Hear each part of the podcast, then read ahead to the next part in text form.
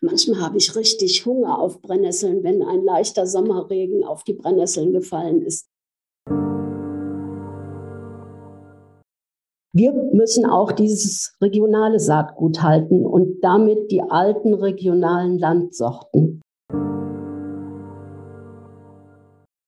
In erster Linie müssen wir eigentlich versuchen, unser Auge zu schulen und einfach davon weg, dass alles immer sehr, sehr schön aussehen muss. Hallo und herzlich willkommen zu einer weiteren Folge von Kraut im Ohr. Heute geht es in blühende Landschaften. Ich habe heute einen wunderbaren Gast, Marianne Frielingsdorf.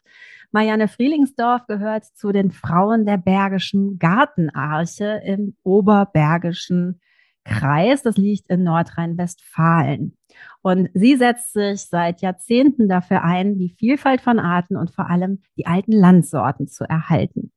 Außerdem ist Marianne eine tragende Säule der Natur- und Kräutervermittlung im Bergischen Freilichtmuseum in Lindlar wo sie buchstäblich zum Urgestein gehört. Sie hat von den allerersten Aufbautagen an so ziemlich jeden Grashalm unter die Lupe genommen und weiß wie kaum eine andere, was dort wächst und was man damit machen kann. Und vor allem, wie man Menschen für Kräuter begeistert mich zum Beispiel. Denn Marianne ist auch mein Leitstern gewesen, als ich vor knapp 25 Jahren meine Museumsausbildung im Lindlarer Freilichtmuseum gemacht habe. Und ich erinnere mich noch super gut an meinen ersten Arbeitstag. Ich sollte raus aufs Gelände. Es war unglaublich heiß und ich sollte mit Marianne und einer Kindergruppe Holunderküchlein machen. Und anschließend erklärte sie uns die Segnung der Schafgarbe und zeigte uns das Gänsefingerkraut. Das weiß Marianne wahrscheinlich gar nicht mehr, aber ich, ich habe das noch total vor Augen. Und ja, sie ähm, wohnt auch in der Nähe des Geländes und hat einen traumhaften Garten. Dieser Garten ist eine ja, Schatztruhe voller Wunder. Und genau darüber reden wir heute, über das naturnahe Gärtnern erfahrt ihr heute mehr über alte Sorten und Saaten und natürlich ein bisschen, ein paar Tipps ähm, aus der Kräuterkiste, aus wirklich berufenem Munde. Liebe Marianne, herzlich willkommen. Welches Kraut hat dich heute begrüßt? Welches Kraut hat mich heute begrüßt? Der Flieder, der strahlte mich an heute Morgen in der Morgensonne. Wunderbar. Magst du noch ein bisschen was ähm, zu dir sagen? Du bist für mich und auch nach außen hin der Inbegriff der Kräuterfrau. Magst du dich da mal kurz beschreiben? Ja, ich bin mittlerweile 68 Jahre alt, kann aber sagen, bin mitten in der Natur aufgewachsen, auf einem kleinen Hof, einem Nebenerwerbsbetrieb. Ich liebe die Natur und besonders die Pflanzen. Vor allen Dingen möchte ich mein Wissen, was ich habe, mit anderen teilen und an andere weitergeben. Und wie ist deine Leidenschaft für die Kräuter entstanden? Ja, das ist eigentlich ganz kurios. Als Kind musste ich sehr viel arbeiten mit aufs Feld in den Garten. Ich musste die ganzen Pflanzen entfernen, aushacken und das tat mir sehr leid. Ich nahm damals schon die Pflanzen mit nach Hause und habe sie bestimmt und habe mich für die Pflanzen interessiert. Und daraus ist dann wirklich eine, ja, eine Berufung äh, geworden. Das erleben wir bei ganz vielen Gästen, dass das eigentlich so war. Ähm, du hast dann einen unglaublichen Garten angelegt. Ähm, ja, also der wirklich einem, ja, die Landlust vor Augen führt, wirklich im Wortsinn. Was ist aus deiner Sicht denn ein guter Garten? Ein guter Garten, der braucht die Liebe der Gärtnerin oder des Gärtners der Verständnis für die Natur hat. Nur dann, wenn man wirklich sehr viel Verständnis hat, entstehen wilde Ecken und Reisighaufen, Vogelkästen, Trockenmauern, Feuchtbiotope. Insgesamt eine große Vielfalt. Das heißt, was sagst du dann einem Vorgarteninhaber, der alles sehr, sehr ordentlich in Reih und Glied und vor allem in Steinhaufen organisiert hat? Ja, dem sage ich eigentlich, äh, weißt du überhaupt, was du anderen da zeigst? Du hast doch deine Visitenkarte vor dem Haus. Möchte der Besucher dich besuchen, wenn du nur einen trostlosen grauen Garten hast? Ich möchte mein Herz öffnen, indem ich blühende Stauden vor die Türe stelle und vor, äh, ins Beet pflanze, damit der Besucher herzlich willkommen ist. Und das kann man in einem Garten des Grauens nicht sagen. Sehr schön, ja, ein Garten des Grauens. Kommen wir zum eigentlichen Thema, dein Engagement für die alten Sorten. Äh, denn es ist eben ja nicht nur, weiß ich nicht, eine klassische Geranie oder sowas, die, die bei dir da wächst, sondern es geht vor allem um, ähm, ja, um Arten, die selten sind, die eben eine kulturhistorische und genetische Vielfalt auch haben. Äh, kannst du ein bisschen was zu deinem Engagement äh, da sagen und eben, ja, zu dieser Bergischen Gartenarche, für die du engagiert bist? Ja, mittlerweile vor 21 Jahren haben wir die Bergische Gartenarche gegründet mit dem Ziel, altes Gemüsesaatgut hier in unserer Region ausfindig zu machen und wieder in die Gärten zu bringen, wieder publik zu machen, wieder darauf hinzuweisen, dass wir dieses alte samenfeste Saatgut gebrauchen. Äh, denn die Industrie, die bietet uns ja nur mittlerweile Hybriden an, das, was wir gar nicht wollen. Wir sind in die Öffentlichkeit gegangen und haben gefragt, wer hat noch altes Saatgut von früher, was die Oma noch angebaut hat. Saatgut von vor 1950, was in dieser Zeit gebraucht wurde, was sich über Jahrzehnte angepasst hat an unsere Region und äh, wo wir auch sehr gut mit leben können, was wir sehr gerne mögen vom Geschmack her. Und mm, das ist unser Bestreben. Ähm, genau, also ihr organisiert Tauschbörsen, ihr führt Sortenlisten. Ähm, gibt, also gibt es das auch anderswo oder was äh, gibt es das nur bei euch im Bergischen?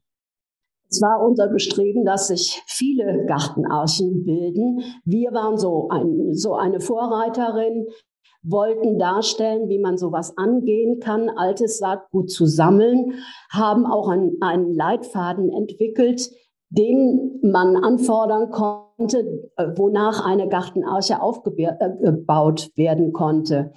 Aber leider ist da nicht allzu viel passiert, weil doch sehr viel Arbeit für die Gartenarchen Leuten auf sie zukommen.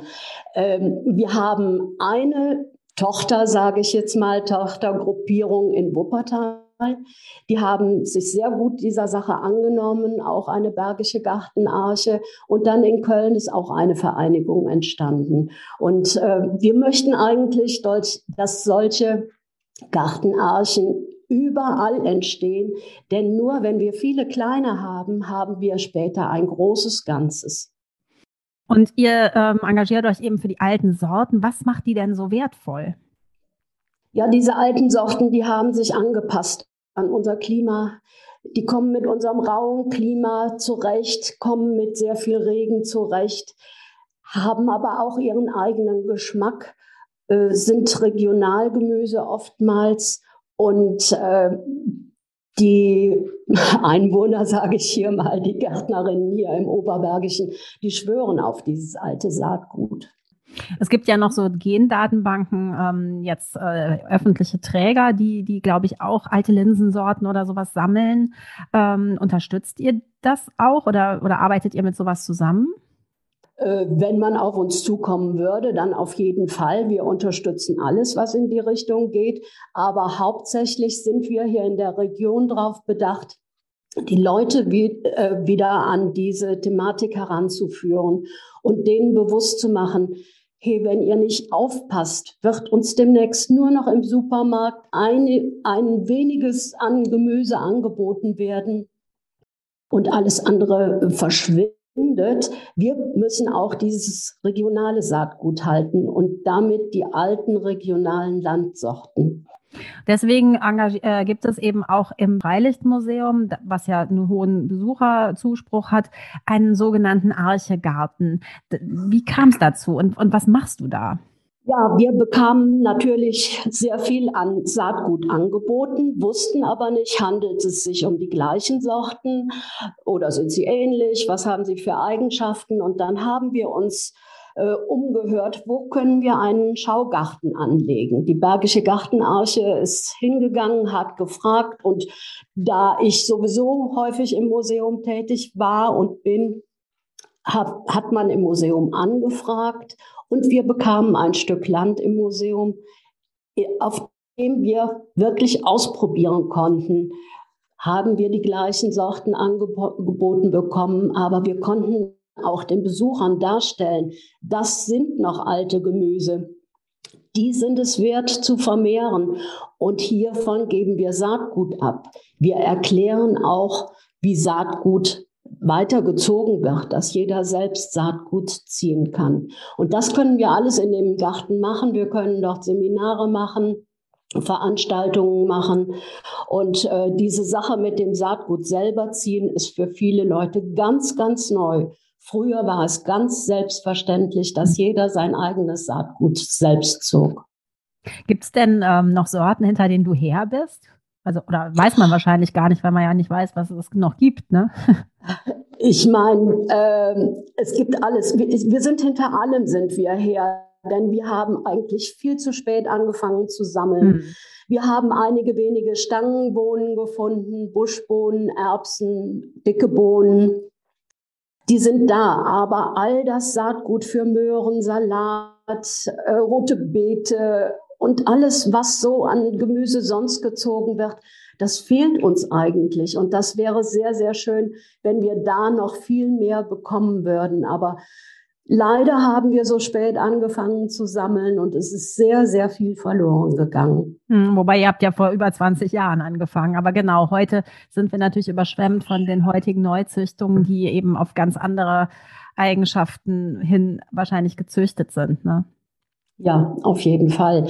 Die sind äh, auf ganz andere Eigenschaften gezüchtet, weil die maschinell zu ernten sein müssen und äh, sie müssen praktikabel sein. Ob sie Geschmack haben, das sei dahingestellt. Das ist eine ganz andere Sache. Sie sollen schön aussehen. Aber das alte Gemüse, was wir in den Gärten haben, sieht manchmal nicht so schön aus, mhm. schmeckt aber dafür besser und man kann es nacheinander ernten. Die Sorten, die heute angebaut werden, die müssen alle maschinell zu einem Zeitpunkt geerntet werden. Und dadurch ist diese, dieser langzeitige Ertrag gar nicht da. Und äh, man weiß ja vielleicht noch nicht ganz so viel darüber, aber man weiß zumindest, man hat Jahrzehnte, oft Jahrhunderte lang diese Gemüse gegessen und äh, die haben einem gut getan und äh, das ist bestimmt nicht falsch, wenn wir das so weitermachen. Jetzt äh, verlassen wir vielleicht mal die Gemüseecke. Ähm, ich verstehe auf jeden Fall, was du, da, dass wir da ähm, aktiv sein dürfen und wir verlinken auch natürlich in den Show Notes am Ende eure Kontakte in der Sache. Aber weil du eben auch so eine Liebe zu Kräutern hast, ähm, ist jetzt natürlich die Frage, wie geht es denn mit den Kräutern? Die widersetzen sich ja oft eines ähm, Anbaus, wenn äh, sie da keine Lust zu haben. Und äh, die hiesige Landschaft, ähm, also gerade hier auch stadtnah, ist äh, tot gespritzt und es wächst nur noch das, was auf verdichteten, stickstoffreichen Böden wächst, nämlich Knoblauchsrauke, Labkraut und Brennnessel und Löwenzahn. Also viel mehr finde ich hier äh, trotz guter Augen praktisch nicht mehr. Ähm, ja, du kennst viele, viele, viele hundert Kräuter. Äh, erzähl uns mal ein bisschen was aus, von deinen Kräuterschätzen. Ja, von meinen Kräuterschätzen. Ja, ich, ich habe wirklich das Wissen. Ich kenne hier die heimische Natur. Ich weiß, was hier alles steht. Weiß aber auch, dass in all den Jahren, wo ich mich mit der Natur beschäftige, sehr, sehr viel zurückgegangen ist und einfach nicht wiederzufinden ist. Und äh, trotzdem bleibt man dran. Man möchte einfach dass die Leute bewusster mit der Natur umgehen.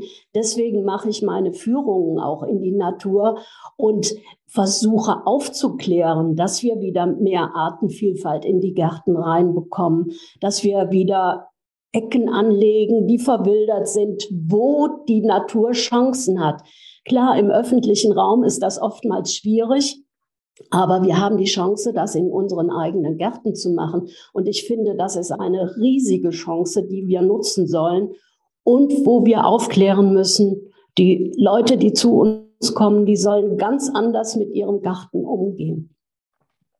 Gibt es denn ein paar Tipps, ähm, die du unseren Hörerinnen und Hörern geben kannst, die sie eben auf jeden Fall in ihre Kräuterliebe mit einbeziehen können?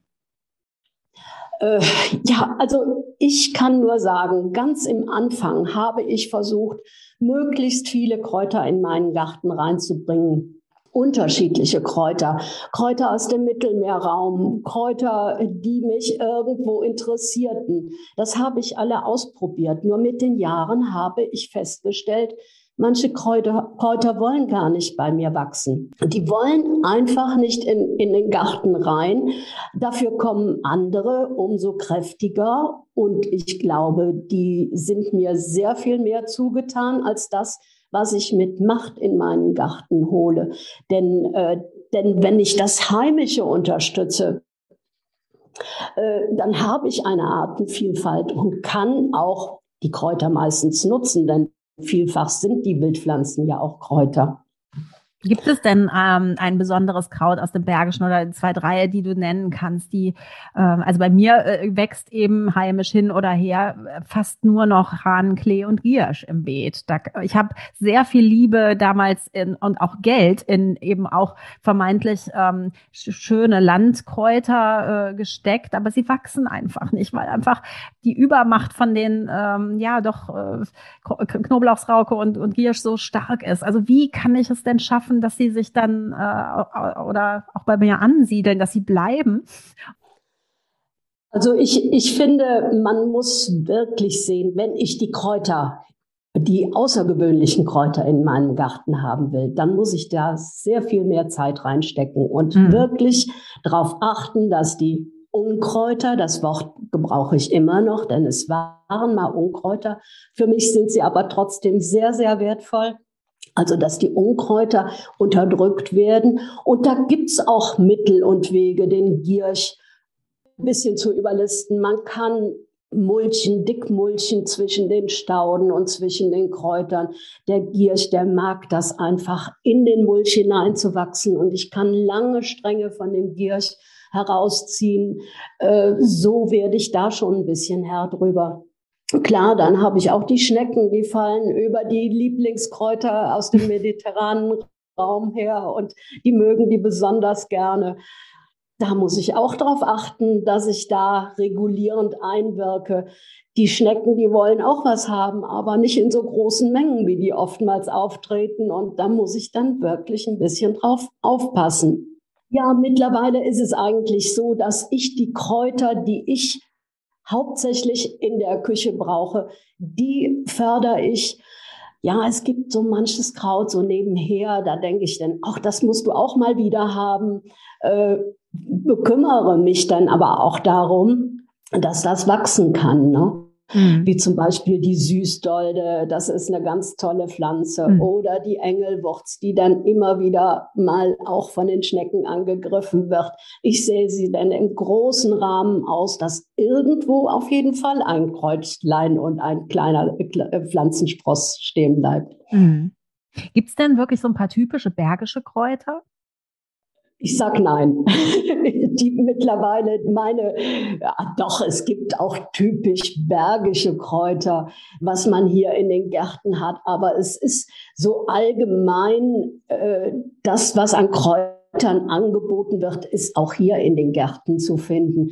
Von früher her war es gar nicht so, dass man hier viele Kräuter gegessen hat. Äh, alles, was neu war, kam nicht so auf den Tisch. Meine Großmutter erzählt immer noch, es gab hier Surkrut, das war der Schnittlauch, das kam mit äh, zu den Speisen dazu. Ein bisschen vielleicht Petersilie. Dann war der Wermut war hier sehr häufig vertreten. Mhm. Der musste auf jeden Fall in den Garten rein. Das war ein Heilkraut, was Tier und Menschen sehr gut half. Ähm, und dann war es fast schon zu Ende mit den Kräutern. Also das Mediterrane kannte man nicht. Was der Bur nicht kennt, das frisst er nicht. Mhm. So wird hier oftmals gesagt. Ne? Mhm. Und man hat einfach nicht ausprobiert. Knoblauch war schon gar keine Sache, die hier im Bergischen gebraucht wurde. Mhm.